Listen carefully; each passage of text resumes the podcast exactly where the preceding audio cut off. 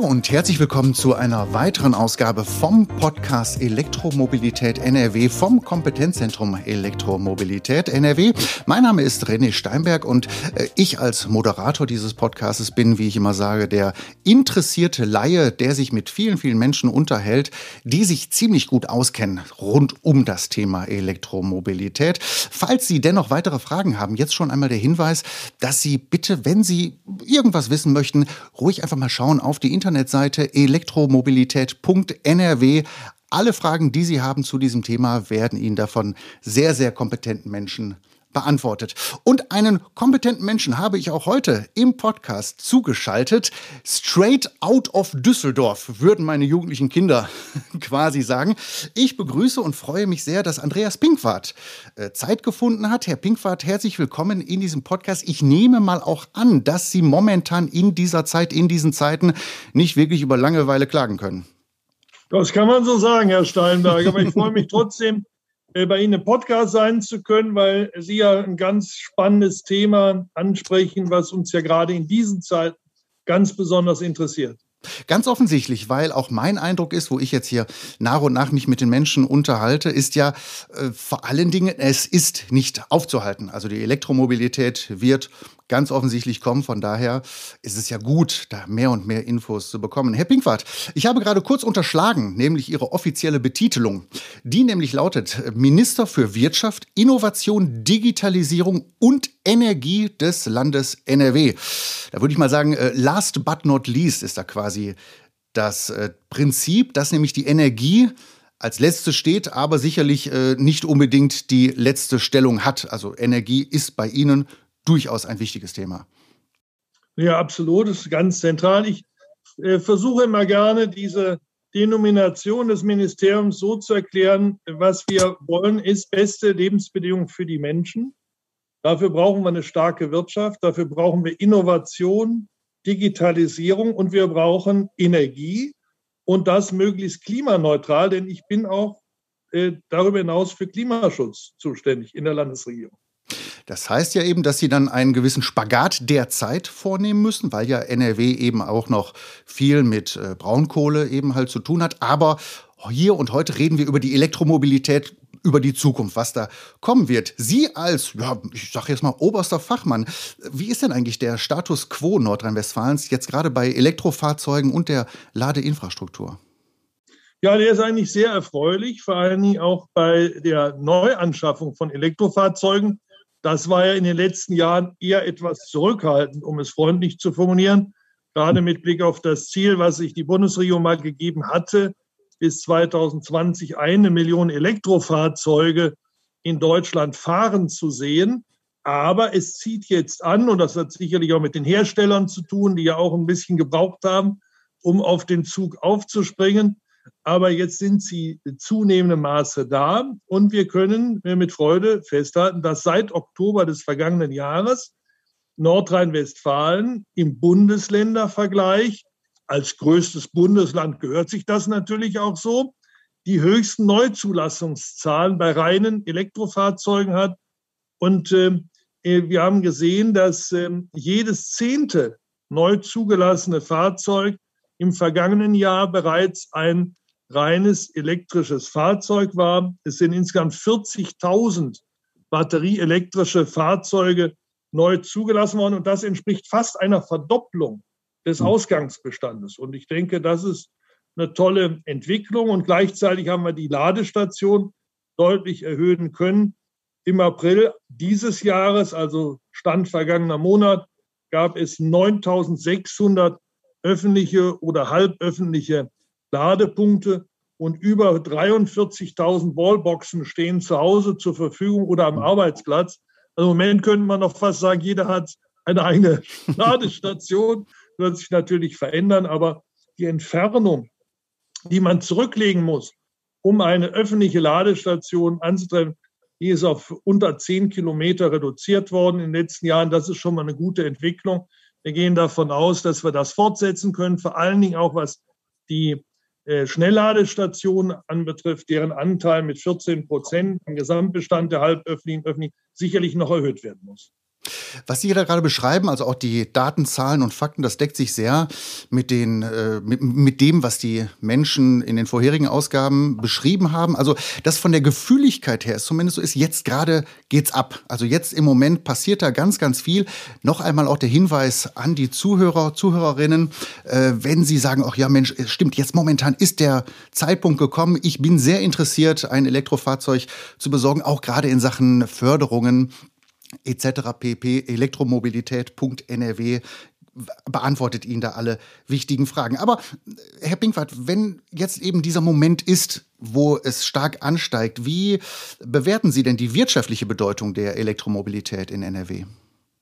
Ja, das ist natürlich eine ganz wichtige Frage, äh, weil wir ja hier auch ähm, Automobilland sind. Äh, stärker in der Zulieferung als bei der Herstellung von Fahrzeugen. Aber wir haben natürlich auch wichtige Hersteller, etwa mit Ford in Köln. Mhm.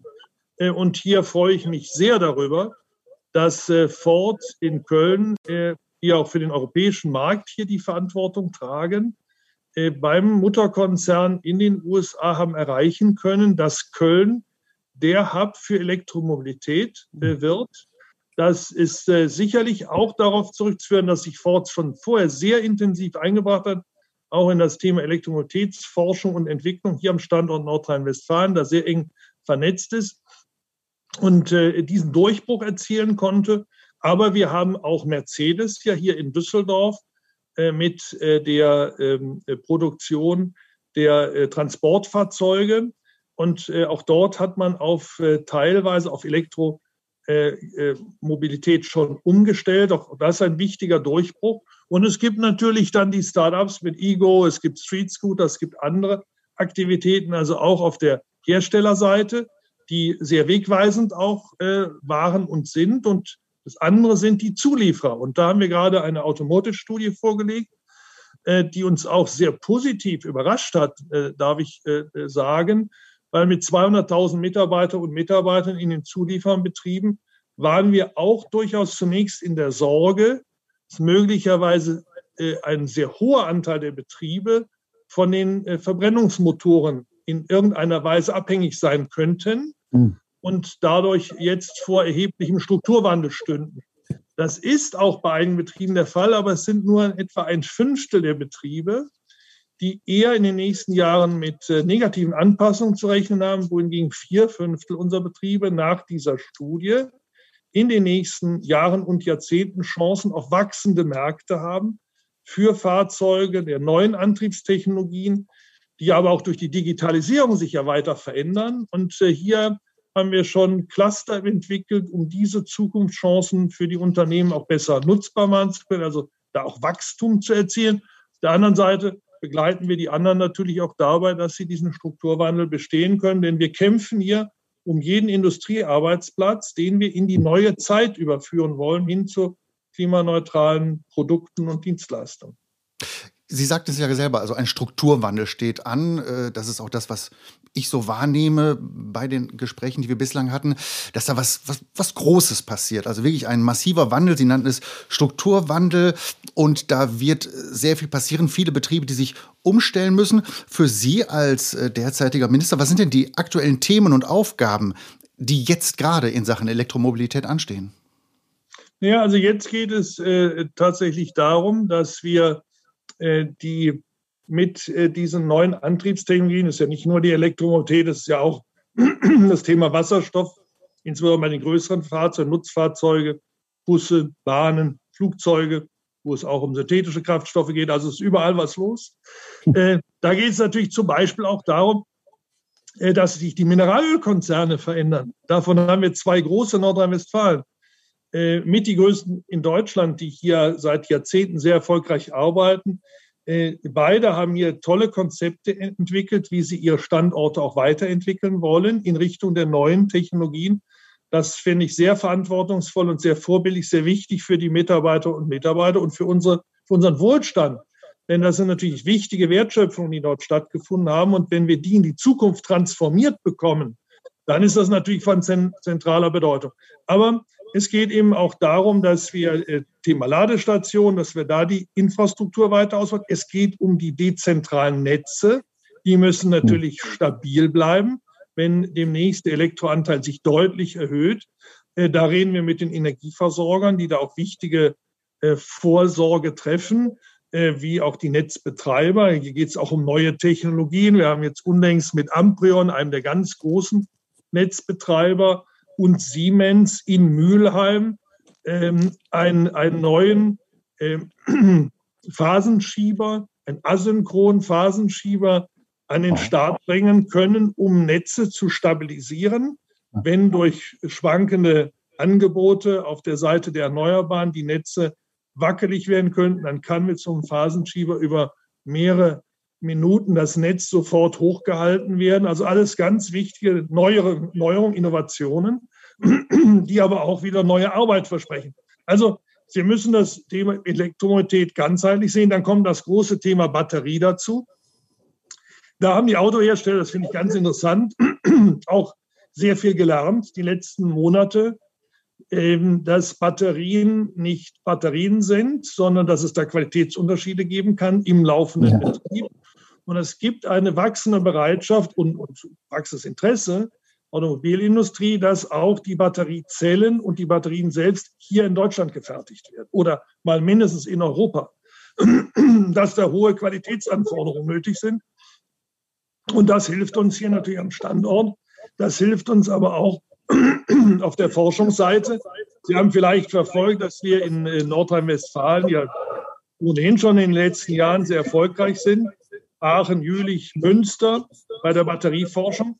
Aber wir haben es auch vermocht, im bundesweiten Wettbewerb um die Batteriezellforschungsfabrik mit Süddeutschland und anderen Bundesländern die Entscheidung für Nordrhein-Westfalen halten. Und wir bauen hier mit der Fraunhofer Gesellschaft und der Helmholtz Gemeinschaft und dem BMBF hier die deutschlandweit, vielleicht auch europaweit größte Forschungsfabrik in Münster gerade auf. Und das sind natürlich ganz wichtige Investitionen auch für die Unternehmen, weil die können dann die Batterien über den gesamten Lebenszyklus dort testen und weiterentwickeln und auch dafür Sorge tragen, dass Batterien nachhaltiger werden.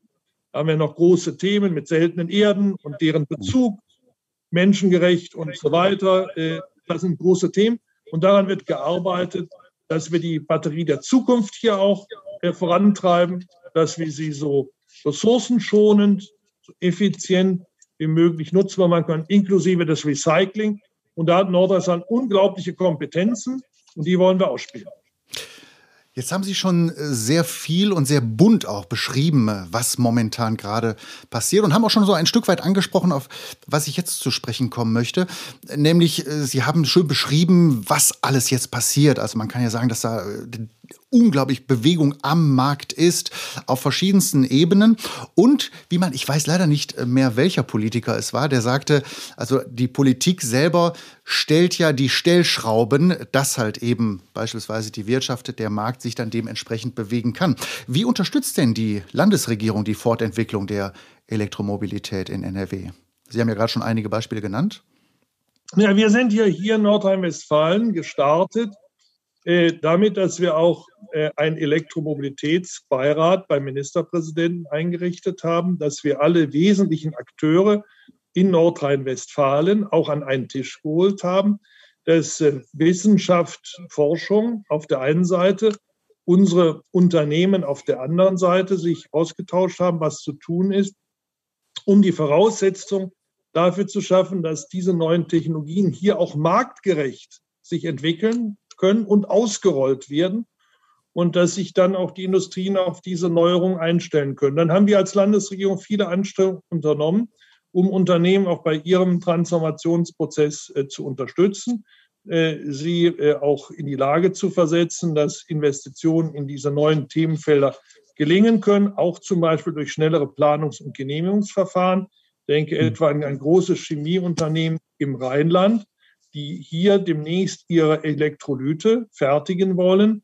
Das ist äh, hoch anspruchsvoll äh, und äh, erfordert riesige Investitionen, aber auch äh, entsprechende Planungs- und Genehmigungsverfahren, die sehr anspruchsvoll sind. Und ähm, die haben jetzt ihre Produktion ab 2025 schon komplett verkauft.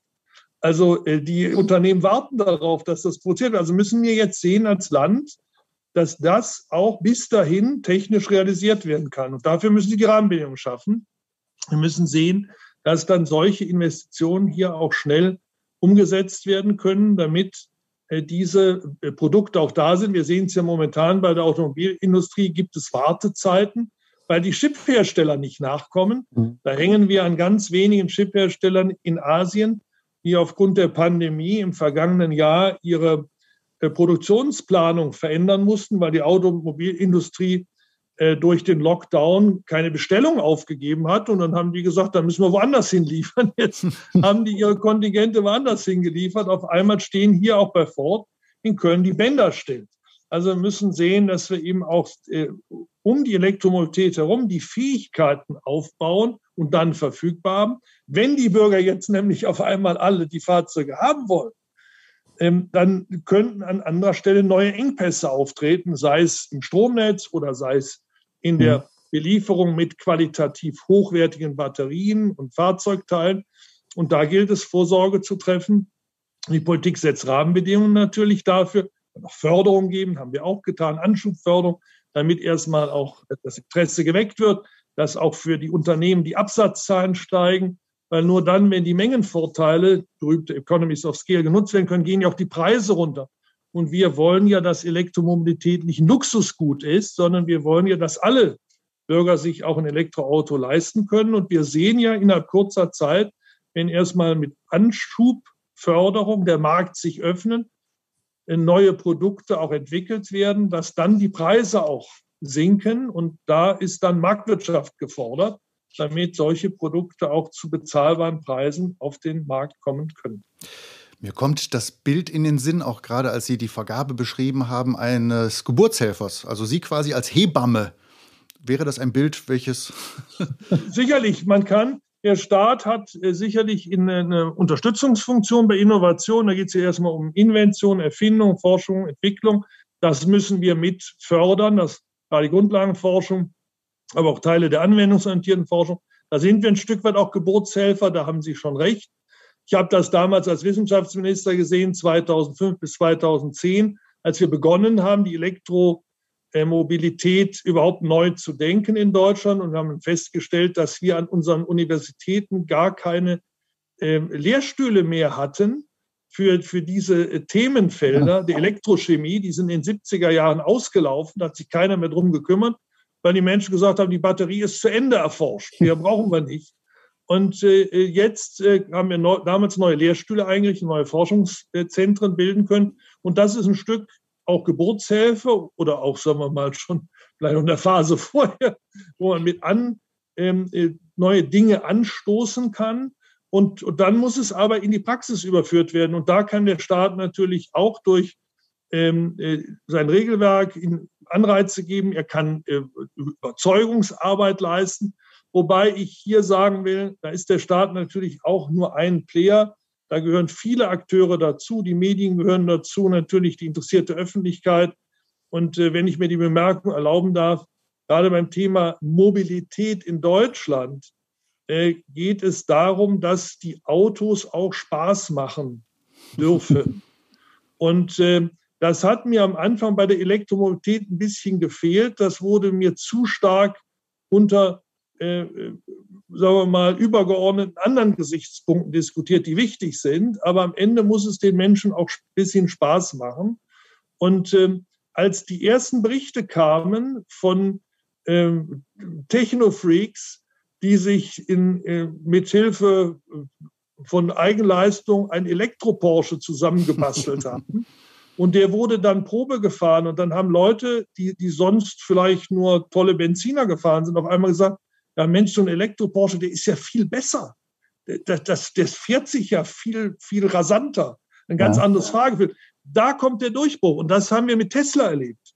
Tesla hat seine Autos auch vom Design her, vom Anspruch so gebaut, dass es Fun-Autos sind, dass sie die Leute, dass die Leuten Spaß machen, dass sie auch schick sind, und, und da kam dann auch unsere Premium-Klasse unter Druck, als Tesla diesen globalen Markterfolg erzielt hat, äh, weil sie sagten, ja, die, die jetzt modern sein wollen, die, die vorne dabei sein wollen, die fragen nicht mehr nach dem besten Benziner, die wollen den besten Elektrowagen haben. Und ich glaube, das ist dann der Durchbruch. Wenn, wenn das kommt und dann läuft das auch von alleine, dann muss sich die Politik nur noch um die Ladesäulen ja, ähm, wo Sie das gerade beschrieben haben mit diesem Spaßfaktor. Also wir hatten in der letzten Ausgabe vom Podcast, habe ich mich äh, mit einem Privatnutzer unterhalten und der hat auch nochmal sehr, ach fast schon glühend beschrieben, wie viel Freude es macht. Und äh, das ist auch immer wieder ein Thema, stelle ich fest den Fahrspaß auch eben dann für die Endverbraucher. Und Sie hatten gerade ja auch den äh, wichtigen Punkt genannt, dass momentan es eben noch Förderungen gibt. An dieser Stelle sei auch noch mal kurz der Hinweis gestattet für Förderungen gehen Sie einfach auf die Webseite www.elektromobilität.nrw. Da gibt es alle Hinweise, da gibt es auch jede Hilfe und Hilfestellung wenn Sie, welche Förderung die beste für Sie gerade ist. Herr Pickwart, was wünschen Sie sich für die Zukunft der Elektromobilität in NRW? Ja, ich wünsche mir, dass äh, wir noch viele Ansiedlungen auch erreichen werden. Wir haben viele Interessenten. Einige sind schon hier, andere kommen äh, dazu die sich um das äh, Thema Elektromobilität ranken. Wir haben einen Elektromotorenhersteller hier nach NRW holen können, äh, nach Köln, äh, der beliefert die Premiumklasse weltweit mit den besten. Elektromotoren. Wir haben ja mal in Köln 1863 den Ottomotor erfunden. Daimler und Maybach sind in Köln in die Schule von Otto gegangen und haben da Autobauen oder Motorbau gelernt. Das heißt, das Auto ist nicht in Stuttgart erfunden worden oder, oder äh, in Wolfsburg. Das Auto ist in Köln, in Nordrhein-Westfalen erfunden worden, der Motor jedenfalls. Und ähm, äh, daran können wir wieder anknüpfen. Äh, wir können versuchen, die Besten hier in der Region stark zu machen und die Besten nach Nordrhein-Westfalen zu holen die die besten Elektromotoren bauen, die besten Batterien und Batteriezellen bauen und das Recycling organisieren, die wirkliche Nachhaltigkeit auch zeigen. Wir haben schon sehr früh, ich denke an die Firma Mennekes zum Beispiel, bei den Ladestationen die Stecker erfunden. Die sind ganz früh losmarschiert. Da wollte noch gar keiner was von Autos, Elektroautos wissen. Aber die Firmen, die haben wir schon hier. Wir kriegen weitere dazu. Wir wollen anderen helfen, dass sie sich äh, entsprechend hier vordenken können, damit die Elektromobilität ein Erfolg wird für unsere Wirtschaft, für Arbeitsplätze. Und auf der anderen Seite wollen wir natürlich möglichst viele Modelle haben, auch bezahlbare äh, für, für alle Kundinnen und Kunden. Und wir wollen auch welche haben, die einfach nur Spaß machen. Ich habe mir gerade so gedacht, also wenn wir es tatsächlich schaffen, mit den Innovationen irgendwann die Schwaben abzulösen in dem Selbstverständnis, also dass wir sagen, in NRW, wir sind die mit dem Heiligblechle, dann wurde viel geschafft tatsächlich.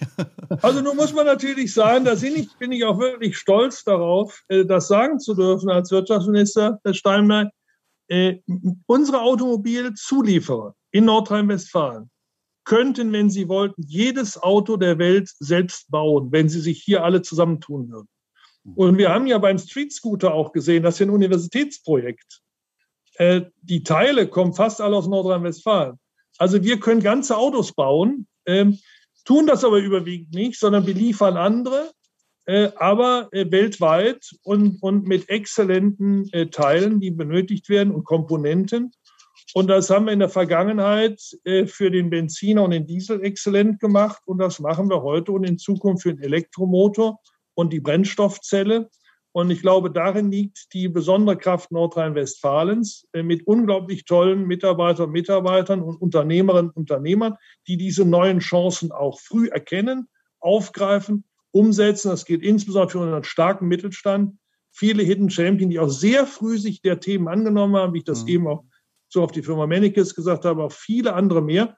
Und deswegen, was ich eingangs sagte, ist unsere Automotive-Studie auch so positiv ausgefallen, weil doch viele Unternehmen schon in den letzten Jahren sehr klug die Veränderungen äh, antizipiert haben und sich darauf eingestellt haben. Und äh, das zeigt mir nochmal, Politik kann Geburtshelfer sein, kann ein Stück mhm. natürlich die, die Leitplanken auch organisieren, aber umsetzen können nur die Menschen, dies selbst, sei es auf der Produktionsseite oder auf der Abnehmerseite. Und das geht jetzt auf, diese Frucht geht auf und ich glaube, dass Nordrhein-Westfalen davon sehr profitieren kann. Sind wir also sehr gespannt, was die Zukunft angeht. Äh, zum Schluss, als letzte Frage, möchte ich dann doch gerne noch einmal emotional werden, Herr Pinkwart. Und zwar hatten Sie ja vorhin selber auch gesagt, dass eben dieses, naja, Gefühlige in Sachen Elektromobilität auch eine wichtige Sache ist. Sind Sie selber schon mal mit einem Elektrofahrzeug gefahren? Ja, ich bin natürlich schon mit einem Elektrofahrzeug gefahren. Ich bin sogar schon mal gefahren, muss ich sagen, das hat mich am meisten umgehauen. Allerdings durfte ich nicht selbst an Steuer, weil ich leider keinen Lkw-Führerschein habe. Aber ich habe den ersten Elektro-40-Tonner, der in Deutschland an den Start gegangen ist, hier in Düsseldorf mit an den Start bringen dürfen und saß auf dem Beifahrersitz. Und ich muss Ihnen ganz ehrlich sagen, das ist ein sensationelles Gefühl, weil ein solcher Elektromotor hat eine, äh, einen Speed, der ist einfach unfassbar, wie schnell, agil ein solcher 40-Tonner dort bewegt werden kann. Also das machte auch dem sehr versierten Fahrer unglaublich viel Spaß und ich hätte mich gerne da auch an Steuer gesetzt. Ich bin dann mal auf einem Betriebsgelände ein Elektro-Brennstoffzellen gefahrenen LKW gefahren und war auch total begeistert. Also diese Elektromotoren haben sehr, sehr viele Vorteile und äh, bereiten ein großes Fahrvergnügen. Ich bin sicher, da werden wir noch vieles äh, an äh, ähm, Möglichkeiten äh, erfahren, damit das uns allen auch Freude bereitet. Ich bin gespannt, wenn ich demnächst Sie irgendwann mal womöglich äh, irgendwo auf einer Autobahn in einem Elektrofahrzeug... Ich bin auch schon Elektroboot gefahren, wenn ich das sagen darf. Oh. Ah. In, in, in, relativ kleines, aber es hat auch viel Spaß gemacht. Und wir haben auch Elektrobootbau in Nordrhein-Westfalen, nämlich bei äh, Deutz, Glöckner Deutz. Die machen auch, äh, haben sich eine bayerische Firma gekauft für Elektroboote da sehen Sie auch, wie aus dem Ottomotor jetzt in Richtung Elektromobilität auch dort umgedacht wird und auch neue Geschäftsfelder entstehen. Wir wollen also zum Schluss den Fun-Faktor da mal stehen lassen, der ja fraglos dabei ist. Äh, ich danke Ihnen für das Gespräch. Ich hoffe, dass bei Ihnen der Fun-Faktor im weiteren Tagesgeschäft auch da ist.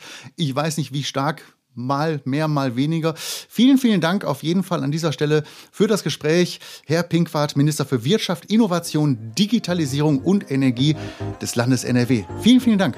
Vielen Dank, Herr Steinberg. Schönen Tag auch Ihnen. Falls Sie jetzt noch weitere Fragen haben oder weitere Infos benötigen, all das gibt es gebündelt auf elektromobilität.nrw.